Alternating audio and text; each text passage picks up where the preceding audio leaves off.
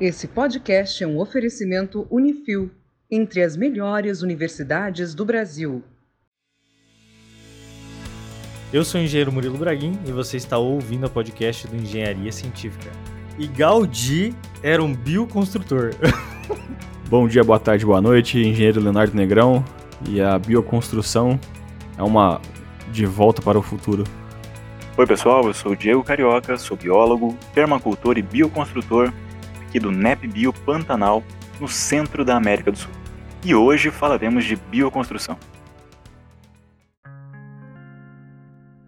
Meu nome é Diego Carioca, eu construo casas de terra aqui no Pantanal, meio da América do Sul, né, em três biomas diferentes. A gente está numa jornada aqui da bioconstrução há 10 anos, né, eu e minha família, agora minha esposa, recentemente, há uns 5, 5 6 anos atrás mais ou menos. E aí a gente trabalha com educação ambiental, nós trabalhamos com permacultura e bioconstrução como ferramenta de conscientização, de apoio para pessoas né, que querem ter mais qualidade de vida, querem construir com as próprias mãos, querem ser mais independentes. E aí a gente faz esse tipo de, de atividade aqui.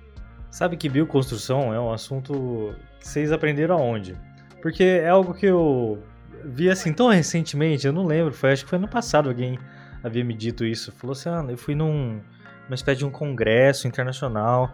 Aí nesse congresso o pessoal estava falando sobre construção com as próprias mãos, utilizando terra, barro, moldadas diretamente na natureza, né? E aí eu me perguntei, fala tanto de tecnologia na construção civil, bem os avanços da industrialização, cada vez mais as nossas obras são menos artesanais e é até isso que a gente busca, né? ser menos artesanal, né? Então, como surge isso e por que que isso é, é, algo interessante? Então, a bioconstrução, ela, na verdade, a construção em geral, né, a arquitetura, todo essa, essa, esse rolê construtivo da humanidade, ele sempre foi bioconstrução, né? Então a gente sempre, desde os primórdios, a gente construía com pedras, com barro, com palha, com madeira, com bambu, materiais que estavam ali dispostos na natureza e com um pouquinho de, de, de manipulação, um pouquinho de transformação, utilizando a mão humana, né? A gente conseguia, às vezes, melhorar algumas qualidades dele ou aplicar ele com as qualidades excelentes que ele já tem, né, para algumas necessidades. Então a gente praticamente sempre construiu, né, com um material natural, né, que o bio de vida, né, uma construção viva, nós temos aí, né, as pirâmides, nós temos, né, no deserto lá da, da Namíbia, a gente tem muitas casas também é, feitas de terra, de adobe. Em várias partes do mundo, né, tem, as culturas ainda continuam construindo com, com esses materiais locais, né, de fácil acesso e tal. Só que com o passar do tempo, exatamente esse, esse rolê da industrialização, né, é, modernidade, tal, globalização, surgiram novos materiais, né, alguns sintéticos, outros, né, tudo concreto, armado também e tal. Foi uma inovação, né, lá para os anos 50. E aí esses materiais eles foram, eles passaram a ser substituídos, né, por uma questão, imagino também de mercado, né, de indústria, e tal, de venda, de comércio. E aí é, esses, esses materiais passaram a ser, a ser substituídos pelo concreto, né, pelo vidro, pelo plástico e por outros também. Com esse, essa transformação, a prática e o conhecimento de se trabalhar com esses materiais naturais, ele foi se perdendo também, né? Porque só os mais antigos que faziam e tal, os novos já foram conhecendo materiais mais recentes, né? E aí a gente foi tendo uma substituição de, de conhecimentos, assim. Muito se perdeu, né? É, mas ainda existem pessoas por aí, né, e a onda também está aumentando agora, está em, tá em crescente, pela, por essa questão de sustentabilidade, né, de nossa relação com a natureza, é, a gente está olhando de novo para essa bioconstrução que sempre existiu, né, mais aplicada aos tempos modernos, né? E não é, não tem nada a ver com a gente é, fazer uma coisa que vai voltar ali para o tempo das cavernas, né, nem nada disso. É a gente usar a tecnologia que nós temos disponível e também materiais naturais de qualquer ambiente que a gente tiver para poder né, tornar é, o nosso modo de vida, a nossa existência e fixação ali como sociedade, né, como humanidade, cidades, vilas, né, casas, enfim, de uma forma mais harmônica com o ambiente, usando materiais que eles também, que ele também nos dá, né, diretamente no próprio terreno. O conceito é esse mesmo? Estar mais em contato com a natureza, ou agredir menos o ambiente? É uma coisa nesse sentido? É, ele, ele é, gira por meio desse sentido mesmo, né? É, não digo assim um, um, resgate. Hoje, em muitos lugares, é, construir com materiais alternativos ele é assim uma, uma necessidade, né? Em alguns ambientes, é, você não tem acesso a alguns produtos industrializados E se a gente parar também para pensar em questão industrial, você fabricar produtos derivados de petróleo e tal, né? Você já precisa de uma matéria-prima que não é renovável, né? É, e a bioconstrução ela vem é, ao contrário disso, né? Todo material que utiliza para construir, seja habitações e tal, ele pode ser reaproveitado, ele pode ser reutilizado, né? Além de também poder ser utilizados é, materiais reciclados, sejam garrafas, latas, né, vidros de automóvel, metal e tal. E a gente tem muito lixo, né, produzido diariamente, anualmente e tal. E muito, muito desse material a gente não sabe o que fazer. Então ela também une essa parte desses materiais, desses resíduos que a gente não sabe o que fazer com eles, para também poder utilizá-los em construções, né? E resolver também um problema, né? Que é essa questão de, de material que a gente não sabe o que fazer, de pneus, né? Então, dentro da bioconstrução, é lógico que ela, que ela varia também bastante, né? Nós temos vários, vários gurus pelo planeta, nem todos eles utilizam somente materiais naturais, alguns utilizam também materiais é, reciclados, né? Como eu falei agora um pouco aí, é, latas, garrafa PET, plásticos e tal. Tanto que disso também surge um termo, né, recente até, que é o sequestro de plástico, seja através do EcoBrick, né, e de outros materiais construtivos também. Então a gente faz uma, uma união de tudo isso, a gente resgata conhecimentos ancestrais lá, que utilizavam a terra como material de construção, e traz para a nossa modernidade, onde a gente, utilizando materiais naturais, a gente também tem vários benefícios, né, hoje já comprovados pela ciência, é, dessas habitações, que tem mais estabilidade térmica, né? Elas, quando está um, clima muito quente do lado externo, no lado interno você tem ali um, um, clima, uma temperatura ambiente bem agradável, né? E isso inverte também, né? Quando está muito frio lá dentro está quentinho da casa, né? Quando está muito calor lá dentro está fresquinho. Então traz algumas vantagens, né? E a maleabilidade também desses materiais facilidade de encontrar, né? Então ela traz várias soluções assim para vários problemas, né? Que a gente tem. A ideia então é unir essas, essas coisas, né? não seria fazer como era no passado, né? Trazer pro, pro cenário atual, seria isso? É pegar essa base de conhecimento ancestral e utilizar a tecnologia que a gente tem.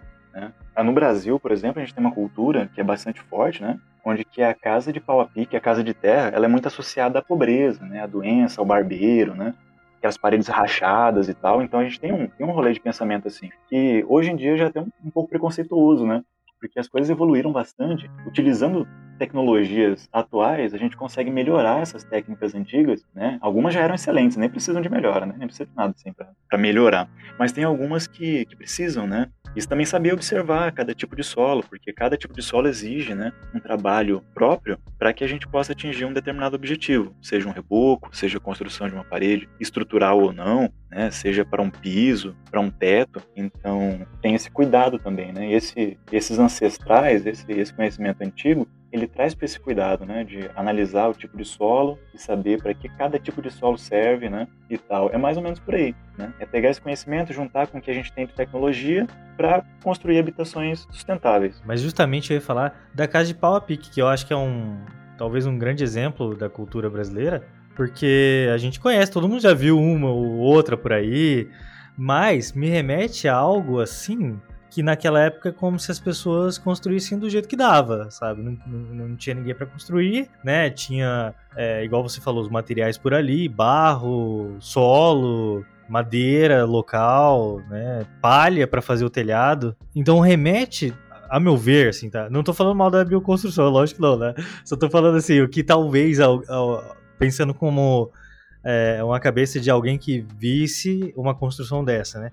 É, remete a algo realmente de uma pobreza, de, um, de uma coisa assim, sem recursos mesmo, né? É, e aí que a gente se engana, né? Porque talvez, igual você falou, tem, vamos chamar de tecnologia do passado, né? Tem tecnologia do passado que talvez já, já tinha um ótimo desempenho lá atrás. E ela acabou sendo substituída por algo industrial que hoje nós vemos que as construções, apesar de serem tradicionais, brasileiras, de alvenaria, concreto tal, o que você vê na casa de muita gente é paredes rachadas, é telhas caindo, infiltração para todo lado, né? É, então, realmente, né, é de se pensar se o jeito que a gente constrói hoje é realmente bom ou a gente só tá acostumado com ele. Pois é. Eu imagino assim que é, quando teve assim uma, uma explosão do concreto, né, no, no mundo, é realmente uma questão assim bastante comercial, né?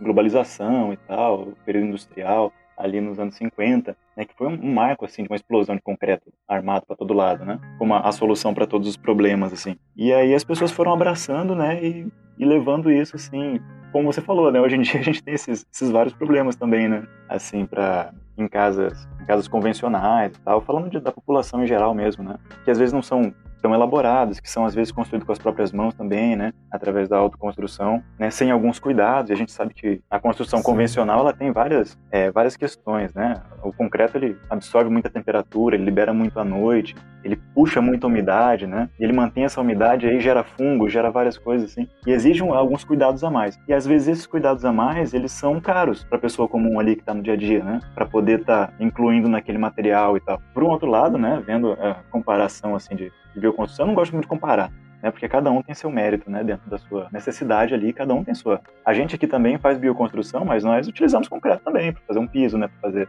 é, algumas estruturas assim. Mas a, a bioconstrução, não fazendo comparação, mas os materiais eles trabalham muito com a mudança do clima, do tempo, né? Assim, assim em geral. Então ele trabalha junto com a umidade, trabalha junto com o calor, né? E esse trabalho que ela tem é uma, um trabalho de adaptação e não de patologia. Um concreto trabalha e cria é, fraturas, né, e tal. O barro ele trabalha com a palha e tal, mas não cria isso, né? Ele, ele é mais maleável, mas ele não cria patologia, a não ser que a casa ou a estrutura for feita de alguma maneira né, que foge a alguns, alguns princípios também. Porque não é só porque é bioconstrução, material natural e tal, pegar terra é de qualquer jeito, né? Tem toda uma engenharia por trás, tem toda uma ciência né, de materiais, de comportamento dos materiais, que de forma empírica ela funciona muito bem através ali da prática, de ensaios, né? É, às vezes você vai construir em algum lugar que você não tem o, o contato com aquele solo direto. Então você faz ensaios, testa, né, para ver como é que vai ser, como é que vai reagir, estressa aquele teste, né, a umidade, a temperatura e tal, para ver como é que ele reage. E essa é uma, uma outra coisa, né? Cada material natural vai reagir de uma forma diferente. Então, antes de pegar e aplicar numa obra, você tem que fazer pequenos testes para saber o que, que, se adapta melhor naquela região, qual é o material que está que é, que é melhor, né? Qual é a mistura que é melhor, qual é a estrutura melhor para aquele, aquele espaço que a gente está. Mas de uma forma geral, os materiais naturais eles tendem a se adaptar muito bem a mudanças em geral de terreno, né? de temperatura e tal. Essa é uma vantagem bem bacana, né? Desses materiais também. É, uma coisa que eu queria perguntar, e eu acho que é interessante a gente fazer um exercício desse aqui no podcast, é de quais materiais a gente está falando? É, como que é uma parede de uma bioconstrução? Ela é feita do quê? Quais são as opções, né, que a gente tem? Provavelmente não deve ter, não deve ser só uma coisa única, né? Deve ter opções, né? É, porque assim, o solo varia de lugar para lugar, ok? Se você tirar uma camada de solo muito rente à superfície, você vai ter praticamente uma camada orgânica, né? Então, como que é isso? Como é que vocês separam essa matéria-prima, né? Escolhem e o que vocês fazem a partir dela? Então, é, eu vou, vou até contar uma história um pouquinho mais atrás, assim, né? Voltando um pouquinho no tempo. Uh, eu falando aqui, eu represento um espaço, né? Aqui, aqui em Cáceres, no Mato Grosso, Pantanal e tal, que é o chamado NEPBio Pantanal.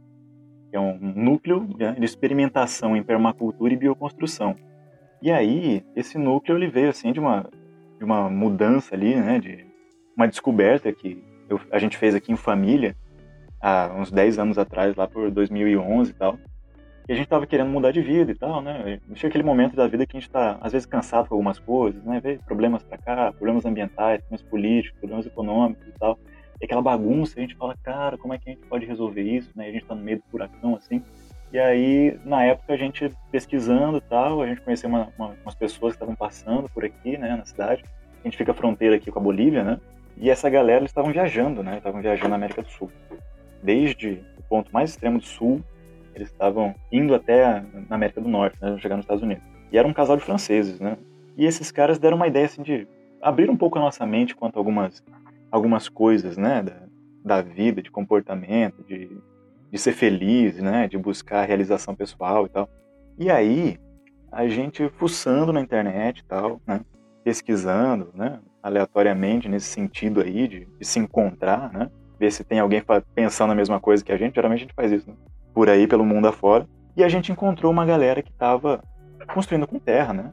Exatamente esse, esse rolê aí, né? A gente não, não conhecia bioconstrução nessa época. Mas a gente começou a ter contato com, com pessoas que estavam com os mesmos anseios, né? As mesmas crises pessoais, talvez, né? E querer resolver o problema do mundo e tal.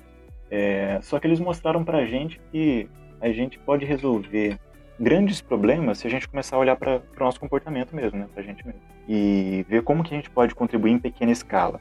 E aí a gente começou a ter contato, né, com a bioconstrução, depois surgiu o termo de permacultura. E aí até então a gente achou, não, bioconstrução é você pegar qualquer terra, de qualquer lugar, né, e aí você faz uma estrutura parecida com uma casa, coloca terra e tal. A gente pensava, né, mais ou menos por esse caminho aí, que era, que era simples, né. Só que aí depois a gente começou a ver que não é uma técnica só de construtiva. Existem milhares de técnicas, milhares. E quando eu falo milhares, realmente são, são milhares, assim, dá pra. Nossa, né, incontáveis técnicas se a gente for rodar o mundo. E a gente começou uma jornada de experimentação nessa época, né? É, a gente tomou uma decisão radical na época, eu até falei para você né, antes ali que gente, eu tinha mandado outro podcast lá nos áudios. Mandou 20 áudios. 20 áudios, né? Já dava para fazer um podcast a gente tomou uma, uma decisão radical, né, que foi é, abandonar, assim, a casa que a gente tinha, né, as coisas e tal, a gente vendeu tudo que a gente tinha, não era muita coisa também, né, na época, 10 anos atrás, né, eu, meu pai e minha mãe. E aí a gente foi morar num terreno que a gente tinha aqui na cidade. E aí pegamos barraca e viemos, né, assim, na, na cara e na coragem, fizemos um fogão a lenha, barraca, cara. Barraca? Barraca mesmo, a gente tinha umas duas barracas de camping, e a gente pegou essas barracas, levou para esse terreno, abriu ali um mato ali que tinha e tal, montou as barracas, fez um banheiro seco. Daí eu que já pergunto o que, que é um banheiro seco. boa pergunta. O banheiro seco, ele, ele tá dentro do, dos sistemas de saneamento ecológico, né? E aí é um banheiro que não tem descarga, que ele não usa água para fazer descarga, né? Para mandar ali, nem tem fossa. Até onde eu sei, Bill Gates está investindo bilhões em um banheiro seco. É. Você tá sabendo dessa história aí? Não, cara, como é que é esse negócio? Que o Bill Gates está prometendo que a próxima revolução que vai ter vai ser um banheiro sem água. Caramba. É real isso uhum. aí. Não, mas já existe faz tempo já o banheiro seco, cara. Né, em vez da água, a gente usa é, é, matéria seca, né? Para dar descarga, no caso, serragem, né? Compostos assim secos. E aí esse material ele vai para uma compostagem. E depois de alguns meses ali compostando, esse material tá prontinho para você usar numa agrofloresta, né? Usar ali numa plantação, adubar frutífera e tal. É um negócio fantástico, né? Essa, essa solução. Em lugares que você não tem água para beber, para você ter um pouquinho mais de, de saúde ali no ambiente, né? É, é uma solução fantástica o banheiro seco, né? E aí você pode não desperdiçar água e utilizar né, o seu dejeto ali, o cocôzinho que a gente faz, para gerar um adubo orgânico de excelentíssima qualidade. Cara, tô te falando, isso aí é revolucionário, sério mesmo. Confirmei aqui na internet, esse, ah, é isso mesmo. mesmo. Um dos maiores bilionários do mundo, Bill Gates, disse que o problema da humanidade é que a humanidade está acostumada a fazer lá o seu número 1 um, e número 2 em água limpa. Exato. E que isso aí vai destruir o mundo se a gente continuar assim, com o avanço populacional. Tinha até uma recompensa lá para quem inventasse algum sistema. É lógico, eu, eu, entendi o que você falou. É, é, é, algo, vamos dizer, particular que você está fazendo ali. Você é responsável pelo seu produto. Exatamente. Exatamente. né? Então você cuida dele e utiliza de novo, né? Mas ele tá falando assim do âmbito mais. Larga escala, né? Isso, uma cidade inteira, é um prédio todo, né? Como fazer isso? Por isso que até antes da gente gravar esse podcast, eu já coloquei aqui, porque eu sabia que você ia falar desse uhum. assunto, né? No nome do podcast, bioconstrução e banheiro seco. porque isso aí é revolucionário. Pois é, cara a questão de, de, saneamento é complicada, né, cara? Porque aqui a gente também cuida dos nossos resíduos de vários jeitos, além do banheiro seco. É uma coisa que vocês viram em algum lugar? Foram aqueles franceses lá que. Cara, esses franceses aí. Você tem certeza que eles não vieram e desceram de uma luz no céu, alguma coisa assim, tipo uma nave, sabe? Trazendo, né, essa tecnologia, essas coisas. Então, eles trouxeram pra gente. Eles tinham um metro e meio e pele cinza. Não, né? eles trouxeram pra gente, assim, mais um, um estalo de viver a vida, assim, né? Que, que a gente ficava muito focado em, em serviços e tal, né? Eu, na época, eu, eu tava fazendo curso técnico, e aí eu, eu estudava de manhã à tarde à noite, né? Não parava em casa. Meu pai é funcionário público, né? E tal. E a gente, como família, assim, a gente ficava bem distante, né? E aí, às vezes apa aparece pessoas na vida da gente que dão aquele empurrão assim para você perceber algumas coisas, né? E essa galera na época, eles fizeram isso pra gente, né? Era uma galera que tava livre, né, no continente que eles não conheciam, viajando e curtindo a vida da melhor forma, né? Eles, que eles queriam, assim. E encontrar gente assim é muito fantástico. Acrescenta muito na gente, né? Faz a gente dar uma chacoalhada, assim. E aí a gente fez esse banheiro seco, né? quando a gente tomou essa decisão radical, também não, não convenço as pessoas a fazerem isso, tá? A gente, assim, meio que tomou, assim, na, na, no rumo, né? A gente, não, a gente não sabia muito bem o que a gente estava fazendo, na verdade. A gente sabia que tinha que fazer alguma coisa, né? Se encontrou ali, gostou da ideia e tomamos decisões um pouquinho radicais, né? Na época. Hoje a gente vê e fala, caramba, olha só, a gente tomou uma decisão assim que imagino que muitas pessoas não tomariam, né? De você se desfazer das coisas que você tem e pegar as barracas e ir pro mato. E aí a gente fez um banheiro seco, né, para fazer as necessidades, fogão a lenha, morou de barraco e tal. E aí a gente foi aprendendo bioconstrução com pessoas antigas aqui da região, porque tinham pessoas que já construíram, né, antigamente, assim, pessoas mais idosas e tal. A taipa, né, que é a taipa de mão, que utiliza ali, que é o pau pique, né, também, que a gente conhece. A gente foi trocando conhecimento com, essas, com essa galera, né, Aí vindo na família da gente, a gente encontrava lá sempre um, tio que já fez adobe em algum momento da vida dele e tal. E a gente foi juntando algumas é, coisas que a gente já tinha de conhecimento, alguma bagagem que a gente já tinha, com conhecimento de outras pessoas, e a internet, né, fazendo aí trabalho dela, que é unir realmente o globo, né, de ponta a ponta. Faz de várias formas, né, formas positivas e negativas, mas a gente fez de uma forma positiva. A gente encontrou gente na época, quando estava surgindo, assim, uma, uma ideia de bioconstrução no, no mundo, né, assim, divulgada e tal, começando a falar, começando, né, a trocar uma ideia, assim, no Brasil também, né, tinham pessoas que faziam, mas estava ainda engatinhando, né? Muita, muitos grupos nessa época, 2011, 2012. E a gente foi começando a conhecer essa galera nesse começo, né? E a gente foi vendo que tinha muita técnica de bioconstrução. Só que dependia da gente, né? Da pessoa que vai construir, analisar o terreno, né? Saber qual é a melhor técnica para se encaixar naquele ambiente. E é isso que a gente começou a fazer. A gente pegava uma técnica lá da Inglaterra, né? pegava uma técnica da Noruega, do México, né? E ia adaptando para o Pantanal, para a Amazônia e para o Cerrado, que aqui em Cáceres é uma mistura, né? São três biomas num, num, num município só. Então a gente tem uma diversidade uhum. fantástica, assim, de, de materiais. De solo, vegetação, tudo isso, né? De solo, vixe, né? Nossa, em 3 mil metros quadrados você tem 4, 5 tipos de solo, né? Dependendo da profundidade também que você vai, você encontra muito mais. E aí a gente foi adaptando várias técnicas para nossa realidade e com isso aprendendo, né? Lógico, construindo, destruindo, errando, né? O, o, curso técnico que eu fiz na época, né? Deu uma noção, assim, de engenharia também, porque é, tinha uma, uma matéria lá, eu fiz o curso de técnico em técnico agrícola, e tinha uma matéria que chamava Construções e Instalações Rurais. Aliás, o professor era massa demais, né? amigo meu até hoje. E aí deu uma base de engenharia, né, para entender como é que materiais funcionavam, o que é uma fundação, né, e tal, e como fazer, como projetar. Então já tinha uma base assim, né, que uniu com o conhecimento que a gente foi adquirindo. Então a internet unindo as pessoas, a gente trocando ideia, a gente encontrou um mundo de tecnologias de bioconstrução. E exatamente, por serem várias, escolher a que melhor se adapta no ambiente, esse que é o desafio.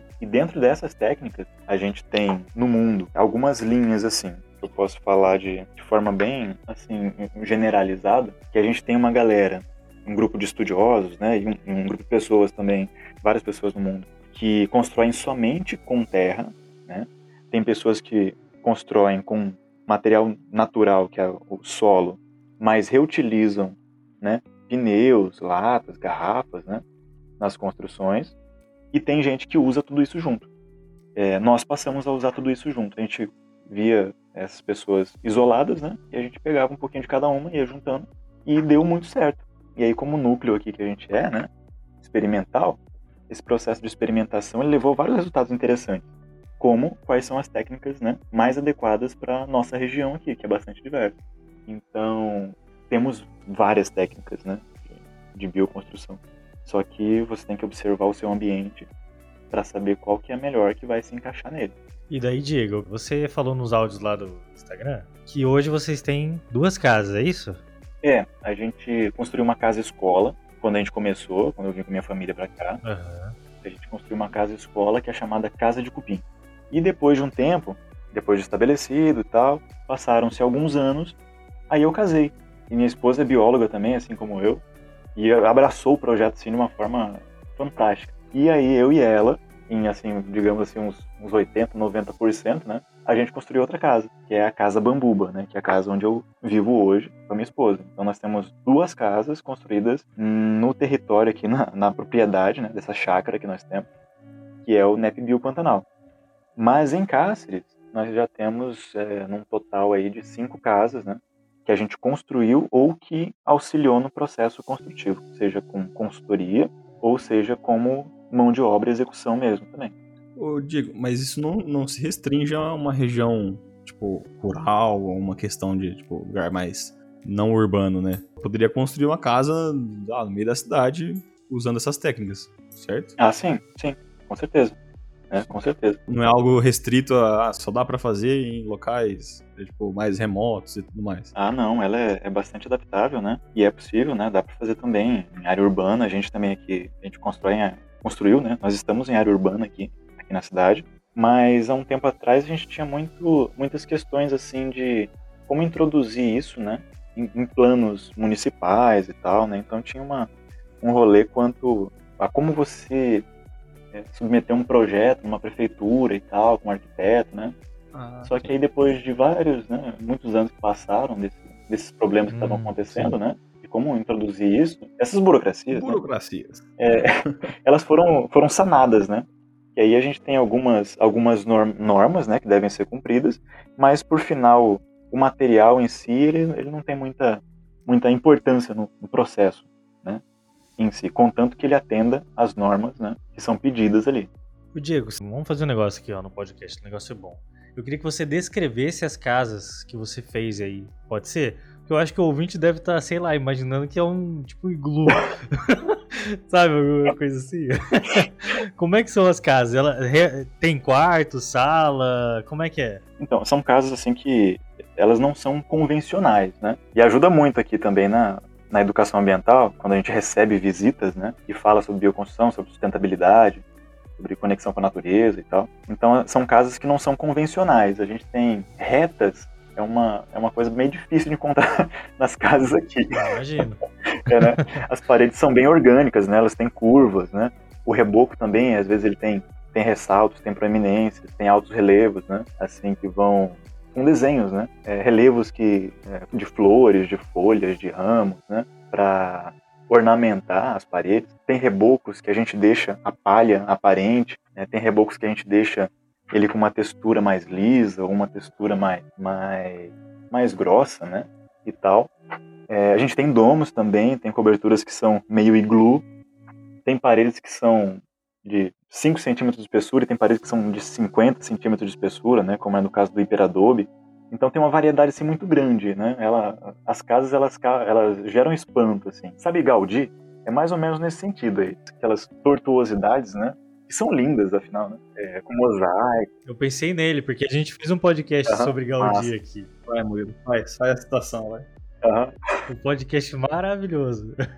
então, mas é, é, justamente, né? Gaudí, olha só que interessante. Olha só, olha que legal. Porque ele tentava representar a natureza. Muito das formas que ele fazia era baseado em tronco de árvore, né, no interior, sei lá, de uma, uma caixa torácica, um negócio assim, vértebras. E daí ficou daquele jeito que todo mundo conhece lá. Hoje é referência mundial. E ele fez, foi o único. Não existe escola de arquitetura de Gaudí, por exemplo, né? Mas é, se assemelha aí o que você está falando. Pois é, então elas são bem orgânicas, né? Bem, bem diferentonas assim mesmo, né? Mas também, né? Procurando em alguns lugares, principalmente aqui na, na outra casa, né? na, na casa Bambuba, tem umas, umas paredes que são de, de enxaimel, aquela técnica alemã, né? A gente encontra muito no sul do Brasil, na Alemanha também. Tem os troncos estruturais, né? De árvore e tal, e as paredes elas vão se fechando com, com tijolos de adobe ou tijolo queimado e tal, e fica o detalhe da, das treliças, né? Das mãos francesas e tal. Fica bem bonito também. Tem algumas paredes assim, né? Mas elas têm uma pegada bastante artística, as casas. É, com as garrafas de vidro que a gente utiliza também nas paredes, né? Para entrada de luz e formar vitrais, né? As latinhas de alumínio que a gente deixa os fundos dela postos para reluzir o brilho, né? Da luz quando, quando bate pisos mais diversos. Tem pisos que são convencionais, tem pisos que são mosaicos, assim como o de, o de, de Gaudí. Né? Então, é, é uma arquitetura que causa surpresas, assim. Ela, ela encanta. A cada cômodo que a gente entra, é um, uma coisa diferente. É, e isso é um resultado que a gente foi testando várias técnicas, né? Então, no início, intencionalmente, não era, não era ideia a gente fazer isso aqui. Mas como a gente foi testando várias, acabou que a casa ela virou um mosaico de técnicas de bioconstrução. E aí cada cômodo é uma surpresa, é algo diferente. Então isso encanta bastante os, visitantes que passam por aqui. Imagino. E daí, tem torneiras, tem eletricidade, como é que é? Tem eletricidade, tem Wi-Fi, tem internet. Ah. Né? tem internet, tem bacana, tem uma rede boa né? internet. Tem eletricidade, tem sistema hidráulico, né? É, da mesma forma de uma casa convencional. Né? Não falta nada, tem tudo que uma casa convencional tem. E elétrica, hidráulica, né? É, no futuro aqui a gente já vai instalar placas solares também, para ter uma, um banco né, de energia, em, em algum caso aí, alguma necessidade extra, né? Para não ficar sem energia e tal. Então tem tudo que uma casa convencional tem, não difere nada, só o material. só o material e, e, os formatos, né, dela praticamente. Agora o resto E a técnica. E a técnica, as técnicas, né, na verdade. É, as técnicas. Então, eu imagino que deve ser algo assim tão interessante porque me parece que é um conjunto de técnicas que meio que vai nascendo conforme a necessidade, não é? E isso é compartilhado né, na comunidade depois. Nós, é, onde a gente mora é uma área de, a gente chama de cerrado inundável, né? Então é, passam assim, a gente tem aqui no Pantanal períodos estabelecidos assim de, de seca e cheia, né? Do Pantanal em geral. E a gente está numa área que ela inunda nesses períodos de, de, de cheia. Né? Então, ali de mais ou menos é, novembro até abril, mais ou menos, a gente fica inundado algumas vezes, assim, alguns dias, nesses meses. E aí você imagina o desafio construir com terra dentro de uma lagoa, né? Por exemplo, que inunda Sim. durante alguns meses do ano. E aí a gente foi buscando soluções, né? E exatamente isso que você falou. São tantas técnicas que a gente vai adaptando elas, né? pegando qual que é a melhor que se a que se dá melhor para cada situação. Por exemplo, a gente tinha que fazer um alicerce. O solo aqui é bastante instável, é bastante argiloso, então nesse período de chuva ele fica mole igual uma manteiga. E no período de seca ele fica duro igual concreto. Né? Você não, não, cava nem com picareta, que nem com britadeira, é um negócio complicado para fazer. E aí, esse solo é um solo que trabalha bastante. Onde que a gente conseguiu uma solução para fazer uma fundação que se adaptasse a essa necessidade, né? Sem rachar, porque a gente observava casas da região e tinha sapata, né, viga baldrame e tal, e as casas afundavam nesse solo, porque ele é muito profundo assim, não tem uma laje de rocha para você chegar e fazer uma fundação ali. E aí a gente foi buscar algumas soluções e encontrou os alicerces de pneu. Então a gente fez todo o alicerce dessa casa escola e dessas outras casas que a gente fez também, porque depois que a gente viu que funcionava muito bem, é, nós começamos a aplicar em várias outras obras, né, que a gente estava fazendo, é, porque é muito adaptável, né, os pneus como fundação.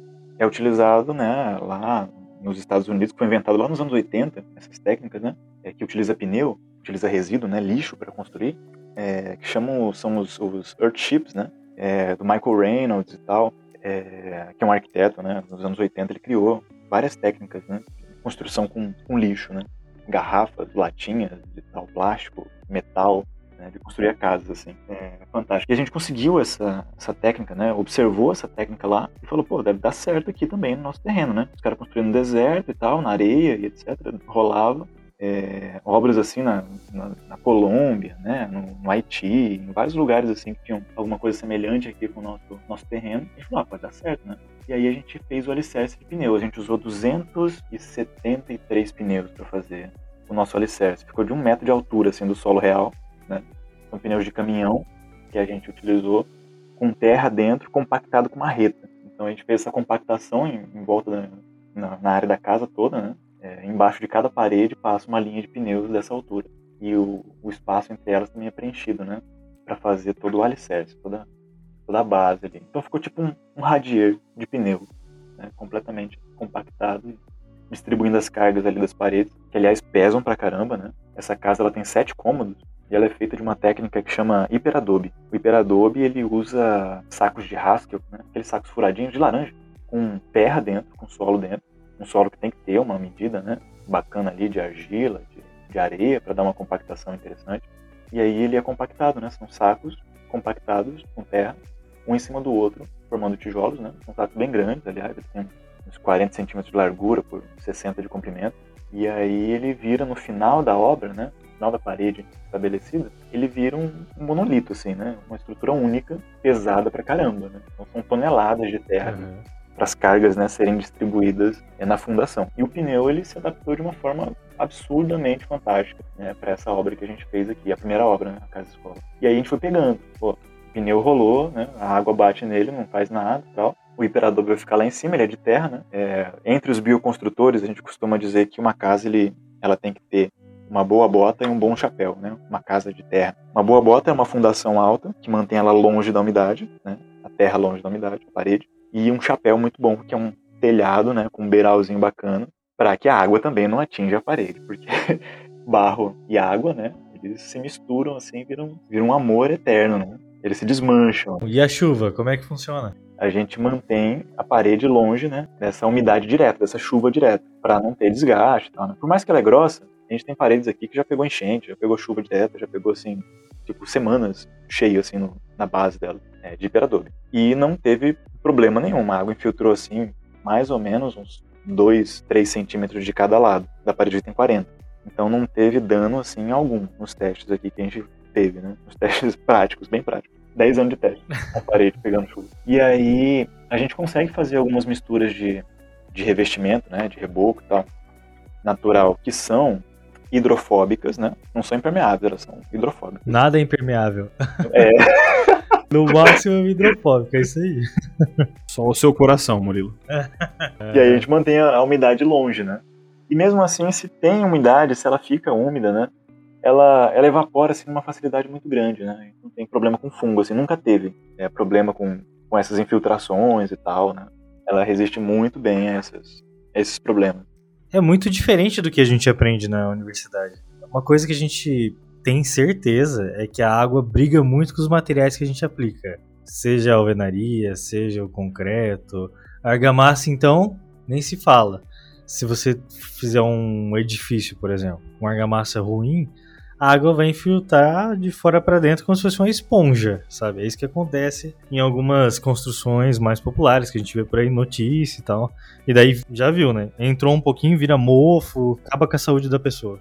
E gera patologias, né, Murilo? Quando você tem revestimento de pintura, vira aquelas bolha feia pra caramba. Pode pegar alguma coisa de estrutura que pode corroer e tudo mais. Ter um monte de problema, né? Que a, que a água pode prejudicar, né? Pois é, É, a pintura começa a descamar, começa a fazer bolha, começa. A casa começa a se destruir com a água. Uhum. E só para vocês estão falando desse, desse material, né? E uma coisa que a gente observou, tem uma, um revestimento que, que é feito também, né? Que é o chamado solo cimento. Né? É um solo estabilizado ali com uma porcentagem de cimento, né? Para dar uma, uma resistência maior e tal, né? É usado em algumas ocasiões. E alguns revestimentos em bioconstrução se usa também solo cimento. A gente percebeu, né? Um tempo aqui observando esse, o comportamento desse, desse tipo de revestimento que ele acabava tendo um comportamento muito semelhante ao, ao, ao reboco convencional, né, de, cimento, areia e tal.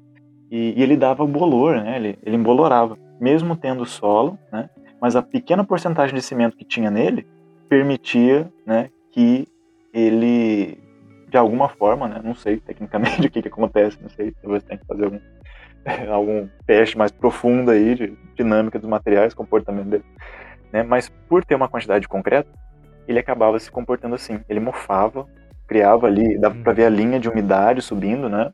E às vezes, dependendo da porcentagem de cimento colocada na, na mistura de- da terra e tal, ele dava esses, esses problemas até mai- maiores, assim, né? De começar a embolorar e tal. E aí a gente eliminou, né? De um tempo pra cá, a presença do cimento dentro da- das misturas. E aí a gente não teve mais problema, né? Com o bolor né, na parede, assim. Pô, é de se pensar bem, sabe? O, o cimento, ele tá em praticamente todos os materiais da construção civil, né? Do concreto, na argamassa. E daí você pensa, tem argamassa onde? Tem no piso, tem na parede, tem entre os tijolos que você colocou na parede. Ela assenta, ela reveste e ela mantém tudo no lugar. E é tudo o mesmo material, cimento. É quase igual o silicone, né? Por quê? E deixa tudo no lugar. É. Aliás, silicone é um dos únicos materiais Ah, antigravitacionais. sim, com certeza, com certeza. O silicone cai pra cima, né, cara? Mas assim, eu tô achando super interessante, Diego. E eu já tinha estudado um pouquinho de bioconstrução, assim. Bem pouquinho mesmo. é, e sabia e sei das vantagens que tem, né? Tipo assim, porque ela, de certa forma, é algo que aparentemente vai contra o- as tecnologias, tipo, contra o progresso, mas na verdade não. Me parece que é uma reestruturação da tecnologia. Tipo, evoluiu a técnica da engenharia, entendeu? Mesmo utilizando técnicas manuais, mesmo utilizando materiais que nós, engenheiros, consideramos materiais de risco. Mas quem diz que é realmente, entendeu? Por isso que é interessante esse assunto. Pois é, e realmente é isso. A gente tem, a gente tem prédios aí de, de adobe, né? A maioria daquelas construções, tem construções centenárias, assim, né? Tem cidades que têm os centros históricos, né? São casas ali fantásticas, né? Estilos ali barroco e tal, também. Feitas de argamassa de cal, com adobe, né? E revestimentos ali de solo, né? Obras também no mundo, né? Feitas de, pedra. É, a gente tem a, a, volta nubiana, né? Que é um- são arcos de, de adobe que são datadas ali no, no deserto, né? Ali na, na África, ali em algum lugar do norte da África, se não me engano. Com 3 mil anos de idade, as abóbadas, né? As curvas ainda estão de pé ali, suportando, né? Tempestades e tudo mais. É mais ou menos isso aí que você falou, né? É aproveitar, é unir essa tecnologia, reestruturar, né? A tecnologia que a gente tem para materiais que são, que são assim, sustentáveis, porque, tipo, você faz uma casa de terra, se você demolir ela, você usa a própria terra para construir outra. É, faz sentido. Então é, é interessante, assim, né? É Igual que reboco. Às vezes tem que fazer um reboco em algum lugar, né? Uma parede, ah, vou trocar tal parte da parede. Aí a gente tira o reboco, né? Refaz o reboco com o mesmo material ali, né? Acrescenta mais alguma coisa, né, e tal. Mas você pode reutilizar o material da casa mesmo. Ela se reconstrói, de certa forma. Por exemplo, se você tem uma parede de taipa. Taipa é o pau a pique, né? É, ela não é uma parede estrutural, né? A estrutura do pau a pique geralmente são vigas de madeira ou vigas de concreto armado, nas casas mais modernas de taipa, né? Viga de concreto armado, eucalipto, bambu, aroeira, enfim, várias madeiras aí que pinos, né, também dá para usar e tal. Então ela tem um esqueleto de madeira. As paredes, elas são feitas através de trama de bambu com barroteadas, né, unidas ali toda essa trama de bambu fechada com uma mistura de barro, de palha, né, de areia e tal. E aí também tem milhares de misturas também, né, não nem pra, falar. E aí essa parede é fechada, beleza. Passou o tempo, né? Teve ali um, um- um trabalho ali da, da parede, né? É natural, por exemplo, quando a gente faz uma- uma- um reboco, né, de terra, principalmente na taipa, o barro ele sofre uma contração no primeiro, primeiro estágio dele, né? Então ele tem um tempo de cura, né? É um tempo para você trabalhar a parede. Então, diferente do, do concreto, não é uma parede que você faz num dia, à tarde ela já tá beleza. Assim, sequinha já, você tá botando o dedo lá, ela tá de boa. A parede de terra, né, a parede de barro, principalmente revestimento, e a, a parede de taipa, principalmente, né, do pau pique, é, você tem que esperar o tempo de cura, o processo daquele material natural estabilizar, né? Então ele vai úmido, ele vai perder umidade, ele vai ter retração ali, né? A fibra vai impedir, a palha, né? Vai impedir que ele tenha uma retração maior, a areia também vai impedir que ele rache muito, né? Se tivesse muita argila. E aí é o primeiro estágio, né? Ele vai ter essas rachaduras. Depois vem o que a gente chama de reboco grosso. O reboco grosso ele fecha essas rachaduras todas que aconteceram ali nessa parede. E aí você pode fazer um acabamento no reboco grosso e tá pronto para usar. Ou você pode também fazer um revestimento mais fino, né, com uma textura que você queira, seja mais aveludado, seja liso, né, e tal. Aí você vai dar o, a arte da casa. Aí você vem com um reboco fino, vai dar ali a cor, né, pode ter uma cor ou não, e tal. Mas aí depende de pessoa para pessoa.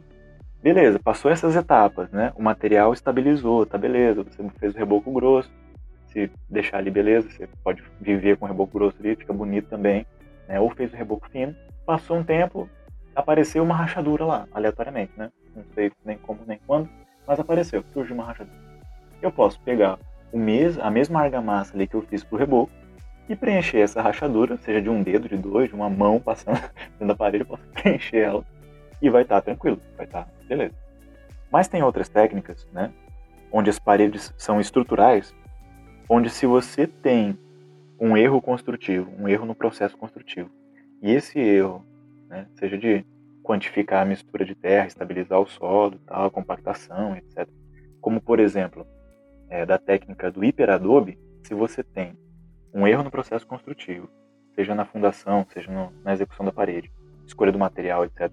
E essa parede ela racha, tem uma rachadura dessa de botar um dedo, né, dois, tal, uma mão, uma cabeça, tal, a parede desmontando, aí, né, você vai ter que derrubar essa parede e refazer ela. Então, é variável também esse, esse conserto. Em paredes estruturais, é difícil fazer esse conserto. É assim como uma, uma obra de, de alvenaria. Em paredes não estruturais, Entendi. é muito de boa. Você pode ali preencher, tá beleza, tá, tá rolando. A casa continua no jeito. Faz sentido. Agora fez mais sentido pra mim. Uma curiosidade minha também é onde a gente consegue mais conhecimento sobre isso? Tem algum canal no YouTube?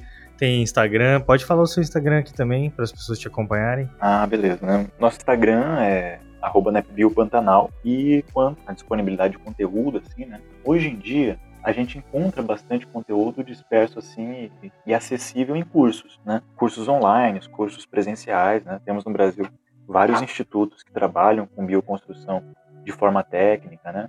Ou de forma para autoconstrução mesmo, para você se, se, aperfeiçoar ali em algumas técnicas e também poder construir é, a própria casa, né? A gente tem cursos de formação para a pessoa que ela quer aprender, né? E transformar esse conhecimento num negócio e prestar serviços e tal, de forma, né, é, de forma bem técnica também. Então a gente tem uma diversidade de, de conteúdo disponível em forma de curso. Né? Tem alguns, assim, que são gratuitos, mas hoje em dia é mais difícil a gente encontrar material gratuito para que você aprenda bioconstrução. Na época, quando a gente começou, né, tinha muito material gratuito. Então a gente podia entrava em contato assim, direto com a fonte, né, da pessoa que estava fazendo, em qualquer lugar do mundo que ela estivesse. A gente conseguia muito facilmente. Mas só que depois de um tempo, né, as receitas assim do bolo para fazer as coisas, elas foram desaparecendo, já não ficaram gratuitas. Né? então, com o passar do tempo, já não não tinha esse conteúdo disponibilizado assim de uma forma tão acessível. Mas hoje a gente encontra ainda, né? Porque para mim é um erro, porque, cara, a gente vive num, numa época de abundância, né? Nada pertence a ninguém mais, né? Quanto mais, e, e para mim, falando como engenheiro civil, quanto mais esse conhecimento tiver disseminado, melhor. Já visualizo escritórios de arquitetura e engenharia trabalhando só com isso, porque é fantástico. Sim, eu, eu vejo muito a, a bioconstrução, construções sustentáveis, assim, de uma forma geral, né? Mesmo que seja com com, com materiais modernos como o cimento é.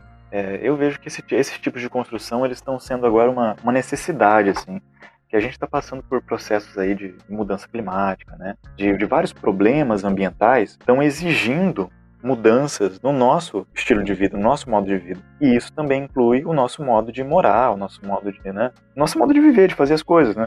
E, e as construções elas são, são fundamentais para isso, porque é onde a energia ela é gasta. Então, se você faz uma casa que ela é um pouco mais bioclimática, né, ela aproveita ali uma ventilação natural, ela é pensada na direção do sol, na direção do vento, né, para aproveitar esses recursos naturais do ambiente, ou se ela já tem ali um, um paisagismo é, ecoeficiente, né, que vai trazer algum benefício para a construção em si, ela vai fazer uma diferença imensa para o morador, para a comunidade onde ela está onde ela está inserida, né? Então eu vejo essas construções como assim uma, uma grande necessidade nossa, né, de adaptando. Não digo assim, ah, vamos ser radical fazer um monte de casas de terra, não. Em pequenas escalas a gente pode fazer muita coisa, né? Você trata do saneamento, né, a questão do saneamento. É, você pode fazer ali é, algumas adequações de posicionamento. A permacultura ela mostra isso pra gente. A permacultura como ciência de design. Ela traz o design dos ambientes. Tá aí um bom podcast pra gente fazer, viu, Diego? Espero que você Ah, volte aqui, já fica o convite, massa. Para falar só de permacultura, porque é algo também incrível. É. que da mesma forma que a bioconstrução, a permacultura, ela, a meu ver, funciona do mesmo jeito para agronomia, Ah, né? Que a agronomia também é uma engenharia, Uhum. né? E ela de certa forma subverte e evolui a técnica, igual a gente tá falando aqui. Exato, exato. E aí tudo fica interligado, né? A gente conseguir eficiência construtiva, né? É, Com isso também barateia material e tal, né? Toda uma série de coisas bacanas que acontecem aí. É, localmente também, você pode aproveitar bastante coisa. Mas assim, para a pessoa que vive numa casa que tem essas qualidades, que tem essa questão aplicada da sustentabilidade, é um, é um ganho assim, pessoal muito, muito grande, né? De saúde, de, de vida mesmo, pensamento. Faz todo muito sentido. sentido você, você adequar algumas questões né, na, na sua casa para que te traga mais prazer em estar ali, né? É, que te traga mais prazer para viver, para ter um contato com a natureza, que ele faz diferença hoje em dia, né? A gente não está separado dela, a gente está na natureza, né? Então a gente não pode é, viver separado dela em cada um em uma bolha, né? Em ambiente. A gente tem que integrar esses ambientes de uma forma que seja sustentável, de uma forma que seja saudável e eficiente também, para resolver nossos problemas, que nós temos muitos, né? Como sociedade. Muitos deles estão aí, como a gente não consegue lidar com o nosso lixo, até mesmo com as pessoas ao redor da gente. A gente vive numa sociedade meio egoísta, né? Então, você parando, tendo um pouco mais de contato, olhando as coisas que estão ao nosso redor, seja observando ali a natureza, uma borboleta, um passarinho, dando aquele stop, a gente consegue, às vezes, dar até um, um resetzinho ali na nossa mente de como a gente vê o mundo, trata as pessoas e, e constrói as coisas ao nosso redor. Ah, com certeza. É um processo bacana e importante também. Eu acho que daqui para frente, realmente, construções sustentáveis elas são uma necessidade e vai fazer muito bem para muita gente. A gente ainda tá devendo um podcast que a gente já falou aqui, que é sobre design biofílico, que é um tipo de arquitetura que também entra em contato com a natureza, fala do ser humano. Tem sinergia com, a- com essa bioconstrução. né? Total, porque uma coisa que eu percebi aí em tudo isso que você tá falando pra gente é que faz com que o morador, né, ele entre em contato muito mais com a sua própria moradia do que é hoje em dia. Eu lembro, Léo, uma vez você falou mesmo aqui no podcast, ficou gravado, quanto tempo a gente fica na nossa casa. Agora, depois do home office, as pessoas reaprenderam a ficar na própria casa, mas é, a casa hoje em dia serve pra muita gente como só um, local onde a pessoa dorme. Tipo, chega e dorme e volta a trabalhar e volta a ir pra outro lugar depois, né? Passa muito mais tempo fora de casa, acordado do que dentro de casa acordado. Olha só. Pois é, pois é. E a casa, assim, é um, é um objetivo de muita gente, né, cara? Você não, o sonho da casa própria, né? Também. Assim, é, tá na, na cabeça de todo mundo, assim, que tá, tá ralando ali no dia a dia, né? E que não tem uma moradia própria, a pessoa, ela quer ter ali um espaço dela e tal. Só que aí é isso, né? Você chega, às vezes a gente trabalha tanto, quando a gente vai aproveitar o nosso espaço, a gente acaba não aproveitando, né? Ou não tendo um, um, um feeling ali de estar no espaço. Né? Às vezes você, precisa, você prefere ficar fora de casa do que dentro. E você que é ouvinte aqui do Engenharia Científica, você que gosta do nosso conteúdo, você pode seguir a gente lá no nosso Instagram, arroba engenharia.científica. Converse com a gente, mande sugestões de pauta, ou venha gravar conosco através da sua empresa ou mostrando a sua pesquisa acadêmica. Todos são bem-vindos no Engenharia Científica, um podcast para falar de engenharia com propriedade, bom humor e muita irreverência. Então é isso, pessoal. Muito obrigado e até a próxima. E olha só, eu tenho certeza que algum dos nossos ouvintes vai fazer duas perguntinhas que todo engenheiro faz, que é prazo e custo, né? Não se trata de prazo nem de custo.